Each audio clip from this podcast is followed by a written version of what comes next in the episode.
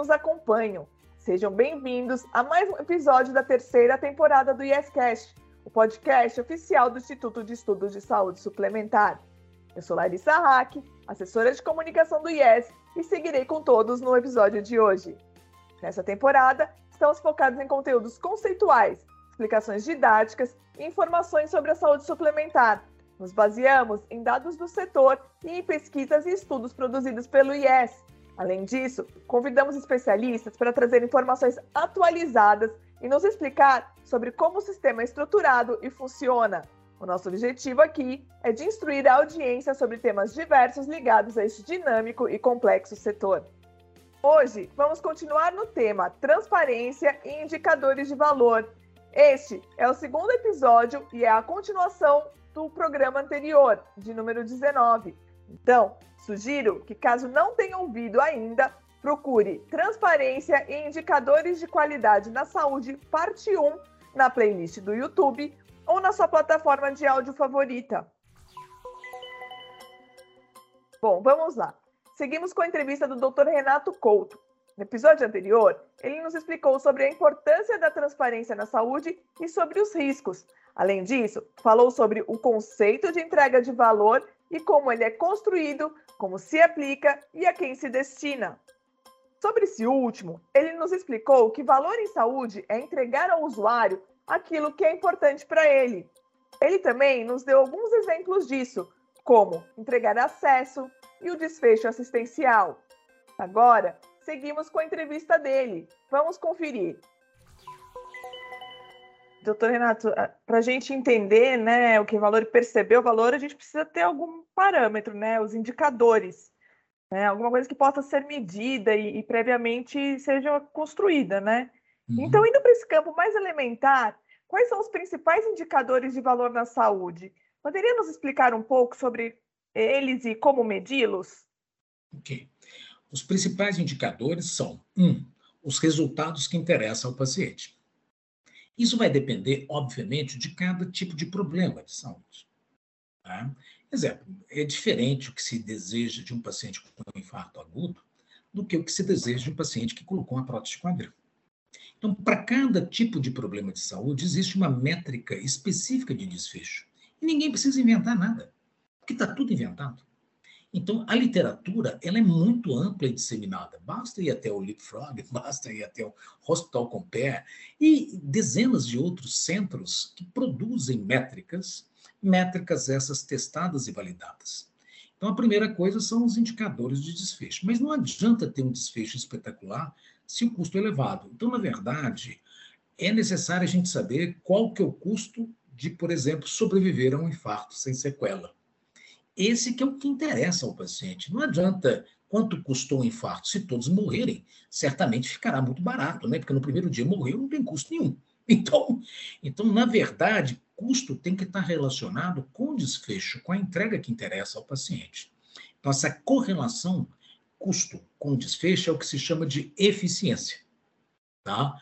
Então, tem uma métrica de eficiência que tem esses dois componentes aliado as questões relativas à experiência também. Então, esta métrica ela é específica para cada jornada. O recomendado é, para cada problema de saúde, olha, eu estou aqui precisando fazer uma cirurgia, hum, vamos supor que de uma mastectomia. Olha, eu tenho um, um câncer de mama. Então, para aquele câncer de mama, para mastectomia, existe um conjunto de indicadores que a literatura tem. Então, você deve ir até um portal seja de um único hospital ou um portal nacional, como esses que mencionei para você, e a partir desse portal você digita lá mastectomia. Tum. Aí já vem todos os serviços classificados. E você vai poder, então, selecionar de uma maneira esclarecida. Obviamente, tem que vir numa linguagem que eu digo de seres humanos entendam, né? Estrela, ABCDE, uma coisa que seja, porque assim não é transparência, né? É construir uma fantasia. Então, ou seja, o complicado não deve ser para quem usa. O complicado deve ser para quem gera. Mas essa complicação ela é resolvida não por quem trabalha e produz, mas pela ciência. Então, pegue o que a ciência tem e coloque. Uma boa prática, que eu acho muito interessante, é trabalhar com eh, organismos externos que garantam é essa transparência, a imparcialidade e a consistência da métrica. Então, quando eu vou trabalhar com o Leapfrog, o Leapfrog está fazendo a curadoria da qualidade desse dado. Então, a Clarice vai constar e fala assim, tem o Leapfrog lá, tem a Diops, que está tomando conta para mim. Então, eu, isso aqui eu posso confiar. Ah, aqui está o Ministério da Saúde americano, aqui está o Ministério da Saúde inglês. Então, esse processo de garantia, de curadoria da informação independente, é uma, um pré-requisito para que de fato seja útil para a vida das pessoas. Quem vai acreditar? Eu mesmo falando que o meu hospital é a sétima maravilha, né? é melhor das bolachas do pacote. Ninguém, isso é troço que em é, 2022 isso não, a sociedade não, não, entra nessa mais. Ninguém aceita isso. Né? Mas esse é um problema para a ciência e tem muita ciência de fácil acesso para todos. Excelente. Então, como é que esse valor pode ser, é percebido pelos envolvidos na cadeia da saúde, especialmente pelo, pelo usuário do sistema? Olha, o, o, o usuário vai perceber essa entrega de valor pela obtenção daquilo que ele considera relevante, porque nós partimos disso, né? Então, aquilo que ele considera relevante foi entregue a ele.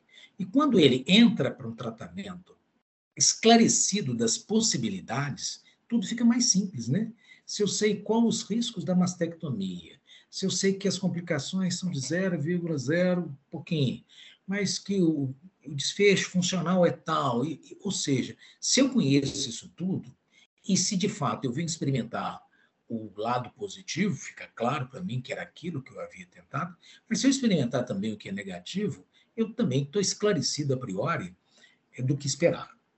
Então, essa decisão esclarecida, ela traz uma paz das relações, que muito do que tem de insatisfação de usuário com o sistema de saúde não é pelo resultado que ocorreu, é por não ter uma comunicação clara, esclarecida do que estava acontecendo, do que poderia acontecer, quais os riscos existentes e se esse usuário queria aquilo mesmo, que é uma decisão dele.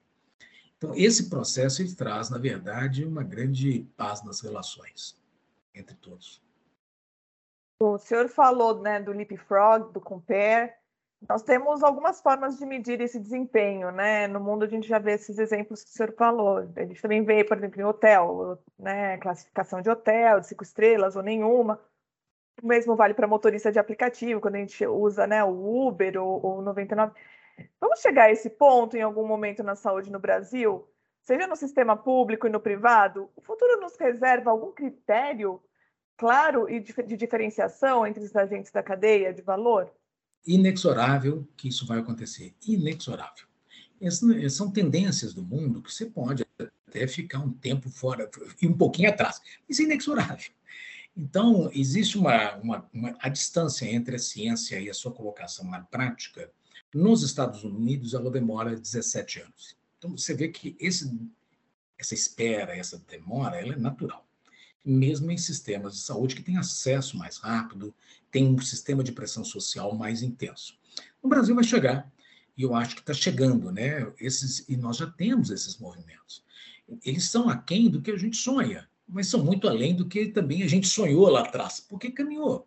Você tem a ANS que vem caminhando. O próprio Ministério da Saúde teve uma, uma iniciativa muito interessante de transparência das cidades, da entrega de saúde.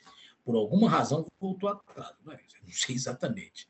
Mas pode ter voltado atrás hoje, mas não vai ter jeito de segurar isso, sabe?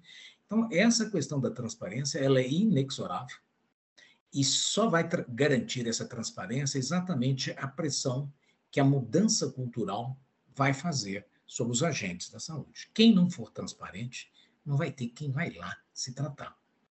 Então, isso é um processo que, isso aí, a gente observa, né? As mudanças ocorrem cada vez em tempos mais curtos, né? Então, eu acho que nós estamos chegando no tempo da virada. Então, falta pouco. E já tem iniciativas interessantes. E, doutor Renato, como é que se constrói, então, uma jornada de valor na saúde? Cabe aqui uma reflexão também, né? O usuário brasileiro valoriza de alguma forma essa informação?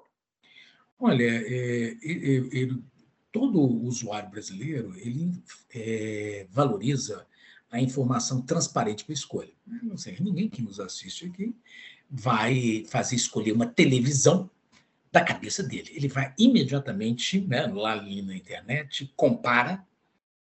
A hora que você compara ali televisão, ele já sabe tudo estratificado por várias fontes de informação especializada. Então, ou seja, o brasileiro não tem acesso. Tendo acesso, ele certamente vai valorizar. Há uma questão aí que o próprio cidadão ele não tem a certeza de que a transparência é possível em medicina. Ele não sabendo que é possível, ele não cobra. Mas isso, paulatinamente, vai caminhar. Então, o, o, que eu vejo é o seguinte: é, não valoriza porque nem sabe que é possível. A hora que tiver, vai valorizar. E certamente não é, será possível continuar a gente escolhendo em saúde como a gente escolhia há 100 anos atrás a escolha da televisão. Né? O vendedor me falava que a televisão era danada de boa, eu acreditava na conversa do vendedor. Isso não existe mais nas relações. Né? Então, certamente haverá transparência por órgãos independentes, que o usuário só vai acreditar mesmo se ele tiver certeza da qualidade, da imparcialidade da informação disponibilizada. Né? Bom, a gente está chegando no final. É, eu gostaria que o senhor nos, nos falasse se tem alguma iniciativa desse, né, que, que, permita a gente medir valor né, no Brasil, além da, do, dos, das, que, dos, das, que, o senhor já mencionou. Não, as, que eu, as principais são da ANS, e alguns hospitais eh, privados que têm essa questão da transparência. O, o, Ministério da Saúde tem algum, especialmente na tomada de decisões, é pouco divulgado. Mas, por exemplo, você tem toda a parte de diretrizes que permite uma decisão esclarecida pelo usuário, muito interessante, para as diversas patologias do SUS. E eh, já teve, num certo momento transparente, como é que a sua cidade estava usando o recurso e se estava entregando, de fato, eh, resultados adequados muito interessante. Então, é, ou seja, são essas iniciativas que temos até o momento, e a minha expectativa é de que isso vá tomando volume, e uma onda, né? Uma onda que vai crescendo e daqui a pouco ela leva é, de roldão todos, todo o sistema de saúde brasileiro. Tá? Excelente, doutor Renato. Muito obrigada por estar conosco nesse episódio do YesCast. Por favor, faça suas considerações finais. É, agradecer aí ao IES pela oportunidade de ter acesso a um público tão relevante no sistema de saúde brasileiro. É, dois, é, o sistema de saúde ele tem melhorado muito, continuamente no Brasil. Então, eu vejo o sistema de saúde brasileiro cada dia melhor. Não só a saúde suplementar, mas o SUS. Ele é cada dia melhor, ele é cada dia mais próximo da necessidade do cidadão. Então, eu acho que nós estamos numa contínua revolução. Os sistemas de saúde no Brasil são muito jovens, né? Você vai pegar no mundo todo, as coisas são mais antigas, né? A própria saúde suplementar no modelo atual, ela é recentíssima, né? E o SUS também, ele é muito novo. O SUS, ele é muito jovem, é um adulto jovem. Então, tudo isso, é, nós temos escolhido os resultados muito melhores do que se esperaria num tempo tão curto. Então, o sistema de saúde brasileiro vai muito bem. Pode melhor? Nossa, mãe, muito melhor. Mas já deu um grande passo pelo esforço né, de todos esses trabalhadores da área de saúde, dessas organizações e empresas que labutam na área de saúde. Eu considero que está todo mundo de parabéns, demos um grande passo e temos ainda uma jornada gigante pela frente. Muito obrigado. É, doutor Renato, nós é que agradecemos a sua disponibilidade com certeza, aprendemos muito e fico muito feliz em saber que a saúde no Brasil está avançando cada dia mais. Bom, chegamos então ao fim de mais um episódio do IESCast, o podcast oficial do Instituto de Estudos de Saúde Suplementar. Lembro que nesta temporada estamos reunindo conteúdos conceituais, explicações didáticas e informações sobre o setor. Nosso objetivo é de instruir os ouvintes sobre este complexo e dinâmico setor. O YesCast tem novos episódios todas as terças e sextas-feiras e pode ser acompanhado na sua plataforma de áudio preferida e também no YouTube do Yes. Eu agradeço muito a audiência de todos e até o próximo episódio.